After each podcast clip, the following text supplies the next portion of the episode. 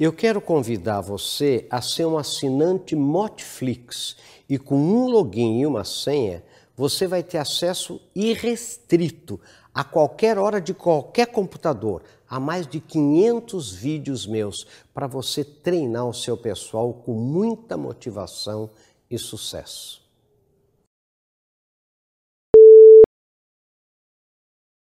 Eu assisti uma entrevista dele, se eu não me engano, foi num, num, num canal Acaba, não me lembro qual foi. Foi na Globo News. Eu achei uma entrevista sensacional, divertidíssima. Pedi para chamar. Por acaso o Marcos Nunes também tinha assistido. É o Luiz Almeida Marins Filho.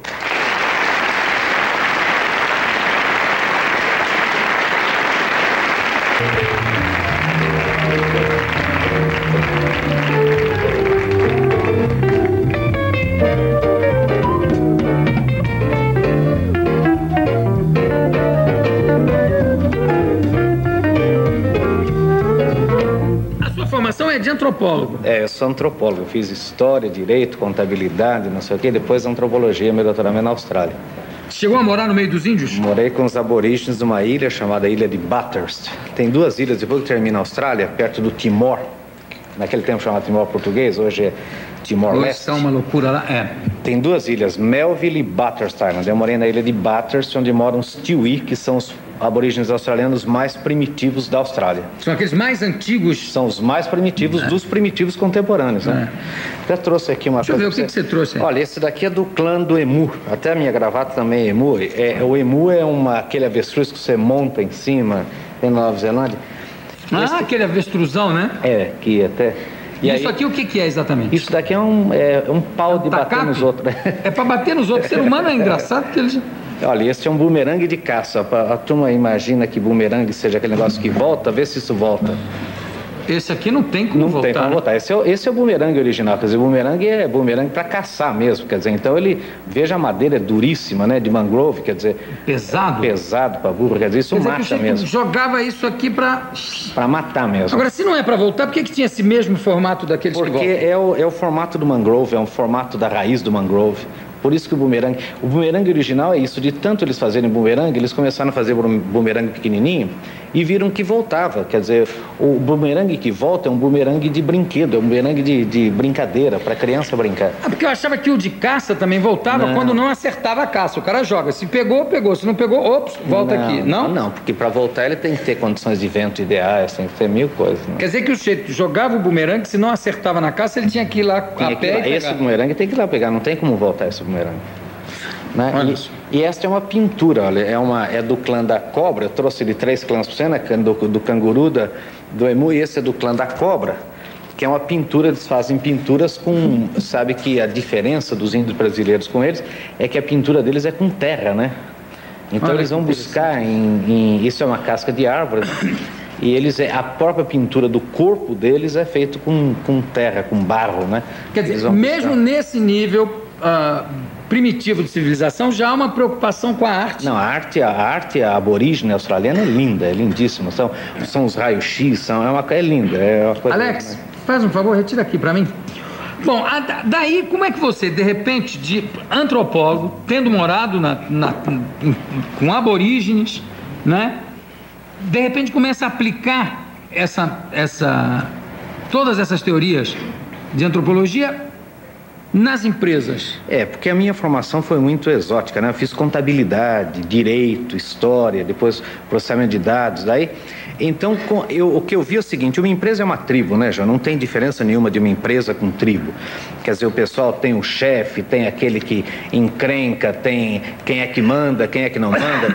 Então, todo esse processo, você vê que é, é o mesmo da empresa. Quer dizer, a saída da caçada é, na verdade, buscar o cliente no meio do, no meio do, do mercado, é, é tudo mais ou menos igual. Então, esse, o que a gente fez foi utilizar a metodologia da antropologia, que é, na verdade, observação participante, viver na empresa, ir lá na empresa e, e, e usar a metodologia da antropologia e da macroeconomia para ver o que, que uma empresa faz e que, o que, que ela tem de forte, o que, que ela tem de coisas positivas que pode empurrar ela para frente em hum. direção ao sucesso e o que, que pode desviar ela do sucesso. Mas, por exemplo, você tem empresa que liga e pede para você ir lá motivar os funcionários, o que, que você responde? Aí eu faço assim contar para você o que eu faço. Hum. Eu boto esse nariz aqui, até trouxe para você, porque eu falo para eles assim: ó, você quer que eu é, motive botando o nariz de palhaço ou, e a cabeleira ou sem palhaço? Porque é o seguinte: eu não motivo ninguém, não é verdade? Quer dizer, o que a empresa tem que fazer é criar as contingências para que as pessoas se motivem. Não é? Então, na verdade, às vezes as pessoas, o sujeito paga mal, tem um mal é, má condição de trabalho, tem uma situação e quer que eu vá lá motivar a gente, quer dizer, não tem esse negócio de motivar. Hum. Né? Na verdade, as pessoas é que se motivam. O que eu tenho que fazer é criar as condições para que elas se motivem, para que elas se entusiasmem. E o que, que é, o que, que é motivar? Sou eu encontrar os motivos para fazer mais e melhor aquilo que eu devo fazer. Mas você, por exemplo, pra, pra, quando você fala às empresas, por exemplo, sobre vendas, né? Você dá um exemplo que eu achei ótimo, que é o negócio da garrafa. É, aí o que eu digo é o seguinte, quer dizer, a primeira coisa que a gente tem que entender hoje é que você não tem que perguntar o que o cliente quer, é uma mania desse negócio de ouvir cliente. O cliente não sabe o que ele quer. Se você é meu gerente de banco e pergunta para mim, Marins, onde você quer aplicar seu dinheiro? Eu digo, eu não sei, não sou gerente de banco. Você, como meu gerente de banco, que tem a obrigação de, analisando o que eu faço, como eu faço, onde eu faço, né, me é. surpreender. Sabe? Você é meu corretor de seguro, pergunta, que seguro você quer fazer? Eu não sei, eu não sou corretor de seguros, você como meu corretor. Se você perguntar ao seu, avô o que ele quer de um relógio, ele ia tirar um Patek Felipe desse aqui, não é? Ele, ele, nenhum avô, nenhum cliente ia pedir, eu quero um relógio sem ponteiros que me acorde de manhã, guarde sem números de telefone, e você ia perguntar, vai carregar nas costas que nem cuco? É claro que não. Não é verdade? Quer dizer, se McDonald's fosse perguntar o que o cliente quer, é, teria a maior franquia de feijão com arroz no Brasil, não é verdade? Porque brasileiro não come pão de gergelim, molho especial, é, picles e pepino. O que a empresa tem que fazer é surpreender o cliente. A história da garrafa térmica é essa. Então fica a gente perguntando o que o cliente quer. Então eu comprei, uma, nós tínhamos uma garrafa térmica em casa é, que não guardava o calor do café. É uma experiência antropológica. São seis meses tomando café frio. Né? E eu falei para. E cada vez que você vai tomar café frio, você pergunta para alguém, diz: não, a porta estava aberta, ventou. Não, a borrachinha escapou. Seis... Tem sempre alguma desculpa. Sempre uma desculpa. Seis meses depois eu falei para minha mulher, eu falei, Cristina, é essa maldita garrafa aí que está com defeito. Ela falou, eu falei, onde é que você comprou? Ela falou, no Carrefour. Eu falei, eu vou lá trocar. Ela falou, não vá, bem, não vá. Faz mais de seis meses comprando, não temos recibo, não temos nota. Eu falei assim, mas tem o código de defesa. Ela falou, você acredita em Papai Noel? Que código de defesa do consumidor? Não, vai pedir a nota, o recibo. Você não tem nada disso. Eu falei, eu de teimoso, fiquei dois dias dentro de mim brigando com o gerente do Carrefour, falava para ele que ia trocar, ele não trocava, juntava gente. Eu, aquela coisa dentro de mim. Sem sábado, sair de casa. Sem sair de casa. Sábado de manhã acordei e falei para ele, eu vou lá no shopping, me dá essa garrafa, eu vou lá trocar. Ele falou, não vá, bem sábado no dia de troca, pelo amor de Deus, você vai ser ridicularizado lá, vai estar tá cheio de gente, ele vai pedir a nota, você não tem nota. Eu peguei a garrafa, fui lá, botei do lado do cara do Carrefour e falei, eu quero trocar essa garrafa porque eu não guardo calor do café. E ele falou, pois não, o senhor pode ir ali na segunda prateleira pegar uma garrafa nova. Eu falei para ele, não tenho nota, não tenho recibo, porque eu já tinha brigado com ele há dois dias. né? Fui lá, peguei uma nova, botei uma igualzinha do lado da velha nova, e ele olhando para uma outra mulher do outro lado, virou-se para mim e falou, o senhor da garrafa pode deixar a velha aí, embora com a nova, muito obrigado, viu? E eu falei para ele, pera um pouquinho, o senhor quer atender, quer atender a mulher lá? E ele atendeu, veio falar comigo algum problema. Eu falei, o senhor não vai encher meu saco, não vai encrencar comigo? Eu quero assinar um papel, o senhor, eu vou denunciar o senhor. O que, que eu vou dizer para minha mulher que o senhor vai trocou a garrafa?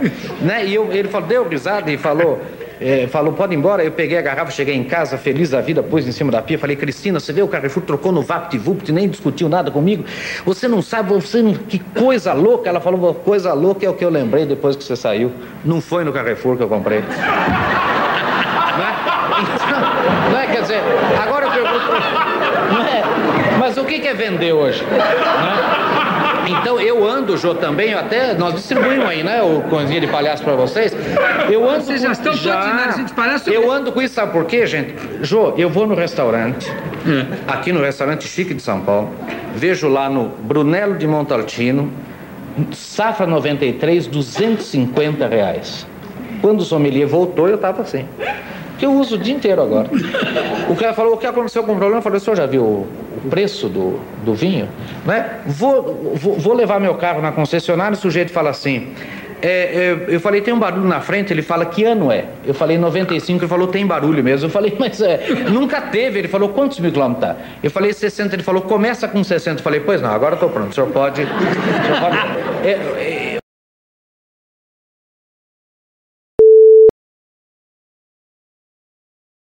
me fecharam aqui no trânsito em São Paulo, eu já ponho e faço assim para o sujeito. Né? Ele fica alegre, feliz de fazer.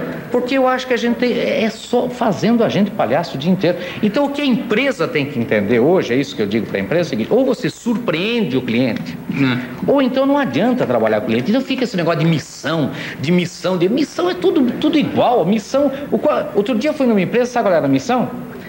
Ter a preferência dos clientes em produtos e serviços de, de, do que ela fazia, que era lubrificação. Eu tirei lubrificação, botei computador, virou da IBM, virou da Compaq, virou de quem for. Quer dizer, missão todo mundo sabe qual é, dar retorno para o acionista, é fazer produto de qualidade. O que falta é foco. Ninguém tem foco, você já viu? Quer dizer, fico eu puxando para cá, você puxando para lá. Aí eu acho que devia ter filial em Manaus, outro acha que devia ter filial não sei onde. Então não tem. Então é essas coisas simples que a antropologia vê, quer dizer, o que é que falta para levar a empresa para frente, o que é que faz a empresa se desviar do caminho dela.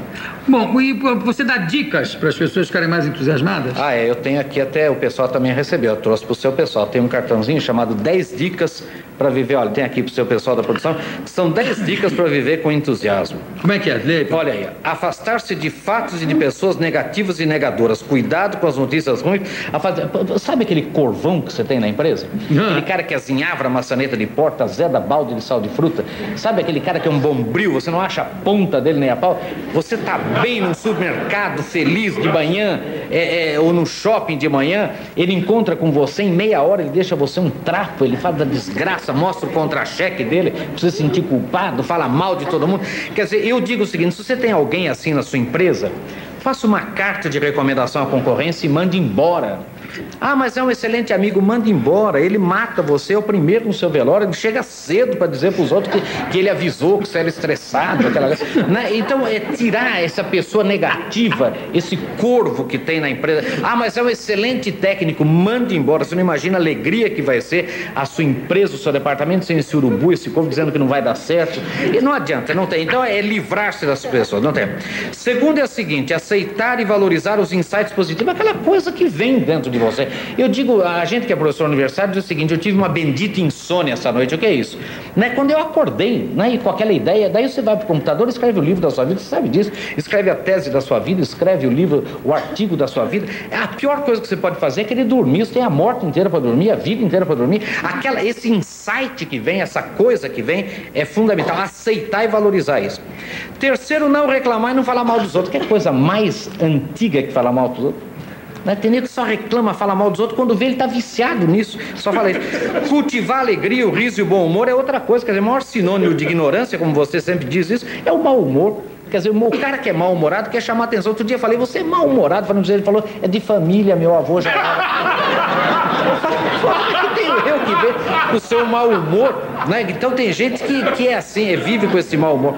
Outra coisa aqui, o 5, iluminar mais o ambiente de trabalho e a sua casa, a escuridão traz a depressão. Você já viu? No hemisfério norte, não é verdade? Tem mais depressivo do que no hemisfério sul, porque as noites são muito longas, os dias muito longos, não é verdade? As noites longas, né, no inverno, aquela coisa. Eu me lembro, eu morava no, nos Estados Unidos e tinha um amigo que tinha uma casa, eu falava para meus filhos: vamos visitar a casa do tio, vamos lá na casa do tio Fulano. E falou, eles falavam assim: pai, na caverna?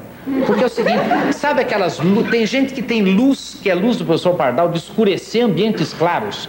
Já viu lâmpada de 40 velas, 25 velas? Já viu isso aí? Quer dizer, o é. cara né, tem é, com, é, mania. Com dimmer ainda com, di, é, com dimmer para baixar. Quer dizer, você entra em lugar que é escuro, tudo preto, tudo. O cara fica depressivo mesmo, não tem, não tem jeito. Quer dizer, então iluminar, botar luz. Né? Eu sempre digo, a, a, a, energia elétrica no Brasil é 0,10 centavos o quilowatt-hora, quilowatt-hora. No Japão é 1 dólar e 33, quer dizer, então vamos acender luz do Brasil. Né? Quer dizer, vamos clarear essas coisas do Brasil. Bom, o 6 é isso, se alguém pronto a colaborar. Por quê? Porque quando você colabora com a comunidade, quando você colabora, você vê que você não é o único desgraçado, não tem gente mais desgraçada que você. Né? Então, eu acho que isso é importante. Outra coisa é surpreender as pessoas com momentos mágicos, é o 7. Né? O que eu acho é o seguinte, parar daquela coisa da mesmice. Né? O que, que, é momento mágico? Né? É, é, aquilo que o outro não espera, é aquilo que você, você. Todo mundo tem rotina. Você não tem uma rotina aqui nesse programa? Se você não surpreender, se você não fizer, não mudar essa rotina, não surpreender as pessoas com alguns momentos mágicos, evitar momentos trágicos, né? é, é isso que, a, que é. eu sempre brinco com as empresas. Você quer ter um momento mágico? Ligue para a sua empresa.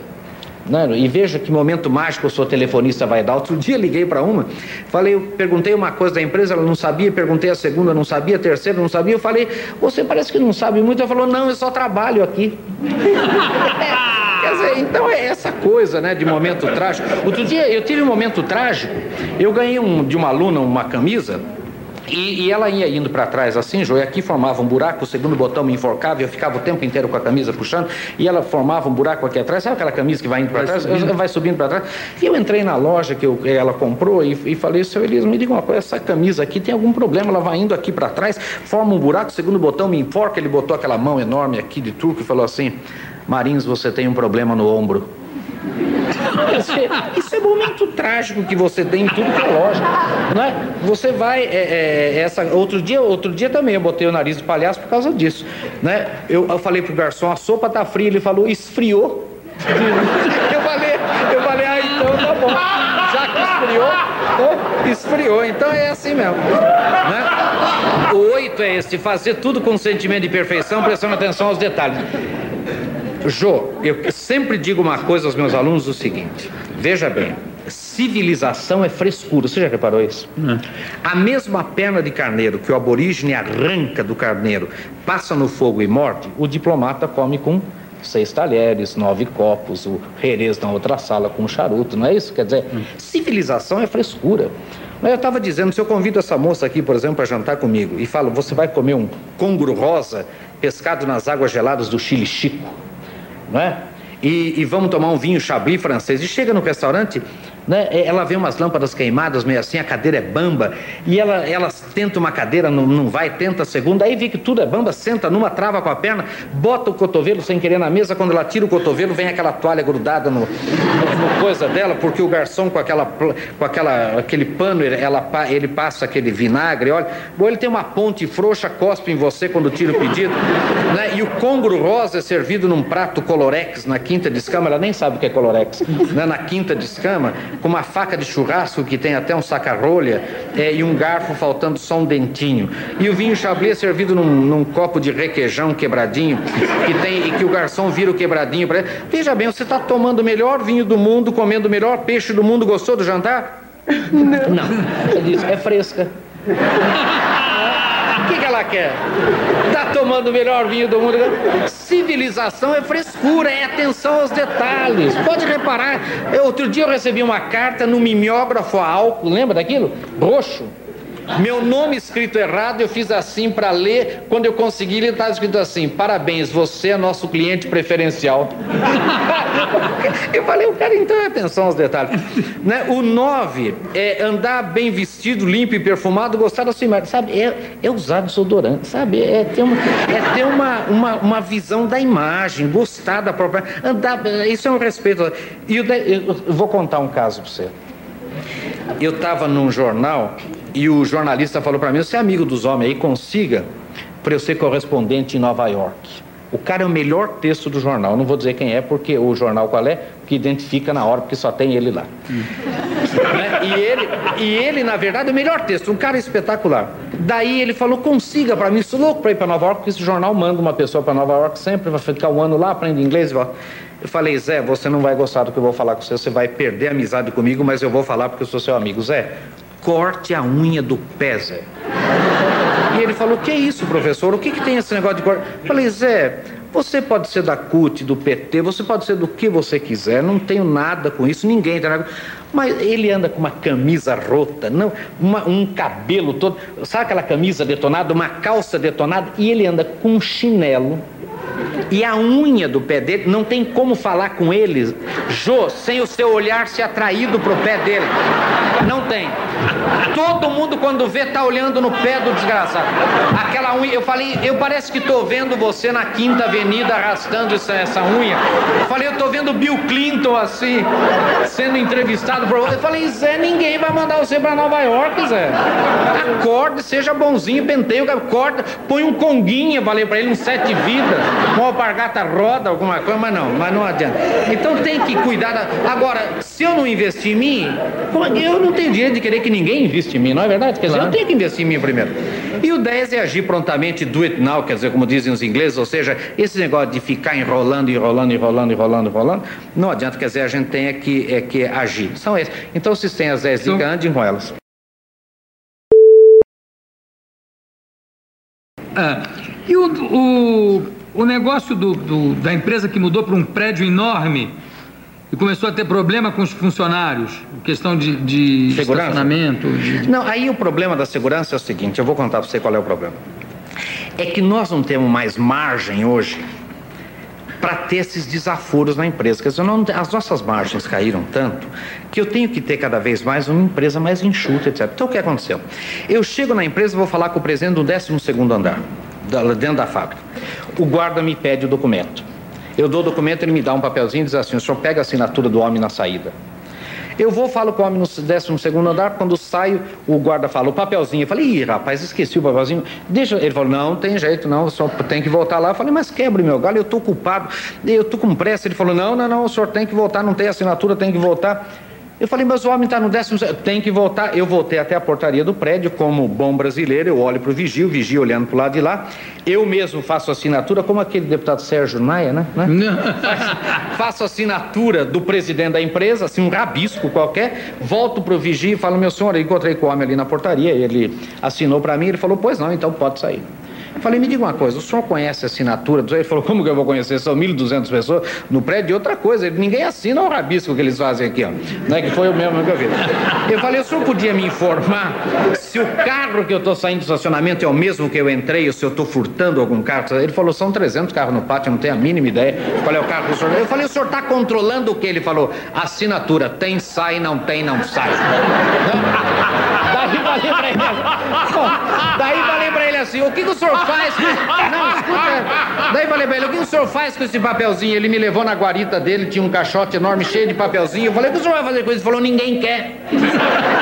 Mas nós já requisitamos um armário elástico. Eu sou chefe dos vigias, estamos fazendo uma hora extra por dia cada um. O senhor tá vendo aqueles cinco montinhos ali? Nós estamos separando por mês para poder enfiar no armário, porque o armário que vem do jeito que está aqui. No... Gente, é vigia, é elástico, é horário para controlar o quê? E é tudo assim. Eu vou no Hotel Meridiano de Salvador aluga um carro no aeroporto, alguém conhece carro alugado? Ninguém me conhece em Salvador. No Hotel Meridian, quando você sobe, tem uma rampa, conhece lá? Tem aquela rampa, tem uma cancela no começo da, lampa, da rampa. E essa cancela pega meia rampa. A rampa, a cancela está baixada, eu faço menção de brecar o carro. Quando ele vê o carro, o sujeito erga a cancela e eu passo. Chego lá, falo pro gerente, me diga uma coisa. O que faz o homem lá da cancela? Ele falou, ele não abriu para o senhor? Ele falou, abriu. Eu, o que eu queria saber, o que, que ele está fazendo lá? Ele falou, mas não entendi. Ele não abriu para o senhor? Ele falou, ele abriu para mim. Eu queria saber o que faz um homem lá abrindo uma cancela para quem não conhece, para um carro alugado. Ele falou, já era assim quando eu entrei aqui. Então, então tem, não tem. É, é, tudo sem nexo, não é verdade? Não é? Se você for cancela absolutamente. Não, e se eu for louco, eu desvio da cancela, porque ela pega só meia rampa. Você lembra daquela cancela? Olha só, e o negócio do, do Concorde, sua viagem de Concorde? Não, aquilo é mania. Olha, eu já vi. É mania de brasileiro falar mal do Brasil. Eu nunca vi um povo para falar tão mal do Brasil como o brasileiro. Já vi no argentino falar mal do argentino? Jô, eu pego um Concorde e em Londres venho para Nova York, três horas e meia de voo. E nós ficamos duas horas e meia para passar na imigração americana. E o sujeito da British Airways, eu morava nos Estados Unidos, o sujeito da British Airways ali pedindo desculpa. Não, senhor desculpe, não tem nada com a British Airways. Na verdade, é a imigração americana. O senhor sabe o funcionário público americano como é bom. E todo mundo sabe como é funcionário público americano, que é um horror mesmo. Quer dizer, daí a hora que a gente passou, depois de duas horas e pouco, a mala da gente estava onde? Atirada num canto lá. Você sabe como é que as malas são atiradas no aeroporto americano. Quer dizer, tinha a mala arrebentada, tinha coisa. Muito bem. Mas todo mundo pegou bom. E daí eu cheguei. Dois meses depois eu venho para o Brasil num voo da Varig. 15 minutos depois de a gente estar tá na esteira, 15 minutos depois, os brasileiros tudo assim. Aí, chegamos no Brasil, cadê as malas? Quer dizer, eu falei, gente, faz só que nós nem descemos ainda do avião, deixa as malas. Nós, acabamos de chegar aí no Brasil. Falou, vocês já viram quanto tempo demora em Nova York, quanto tempo demora em Paris, quanto tempo. Agora não, é tudo que é nosso é pior. Essa mania de falar mal de nós próprios é um negócio absurdo.